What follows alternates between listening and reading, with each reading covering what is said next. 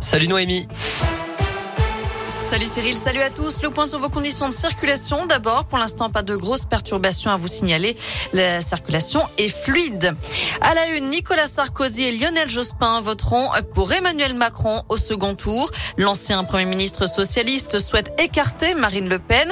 Quant à l'ancien président qui n'avait jamais soutenu aucun candidat jusqu'à présent, il a finalement pris position en faveur du président sortant, considérant, je cite, l'importance des décisions à venir. La campagne de l'entre-deux tours continue entre Emmanuel Macron et Marine Le Pen. Interrogé hier, notamment sur son projet de réforme des retraites, le président sortant s'est dit prêt, je cite, à bouger concernant ce point précis de son programme, ouvrant la porte à un départ à la retraite plutôt à 64 ans. Marine Le Pen, de son côté, tiendra une conférence de presse en début d'après-midi sur le thème de la démocratie. Elle sera également au de 20h sur TF1 ce soir.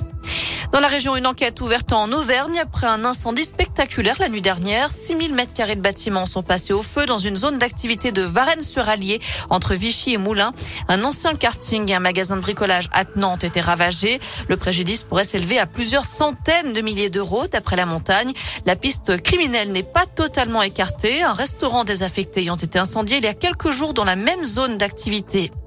Autre incendie à Saint-Éan dans la Loire. Un local technique d'Orange a pris feu ce matin vers 9h30 rue de Saint-Étienne. Un feu d'origine électrique selon les pompiers. Une douzaine d'agents sont intervenus sur place, ce qui provoque des perturbations sur les lignes de téléphone fixe et d'internet dans le secteur en attendant un retour à la normale.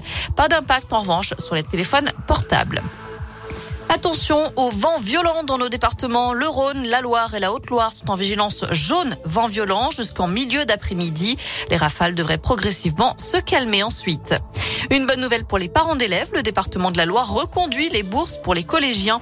Près de 6300 familles avaient déposé un dossier pour l'année 2021-2022. Elles ont donc reçu pour chaque enfant une bourse de 64, 85 ou 171 euros, d'après selon leurs revenus. Pour la prochaine année scolaire, les familles qui le souhaitent pourront donc redéposer un dossier puisque ce dispositif est prolongé. En rugby, après le départ de Camille Lopez à Bayonne, c'est au tour de Morgan Parra d'officialiser son départ. Le président du Stade français annonce aujourd'hui dans l'équipe la signature du demi-mêlée Auvergnat. Morgan Parra a porté le maillot de la SM pendant 13 ans. En foot, on suivra ce soir le début des quarts finales retour de la Ligue des Champions. Le Real Madrid reçoit Chelsea et le Bayern Munich affronte Villarreal. Et puis en foot féminin, l'équipe de France peut confirmer ce soir sa présence au Mondial 2023. Un nul contre la Slovénie suffirait pour se qualifier. C'est aussi le dernier match officiel avant la liste pour l'Euro en Angleterre cet été.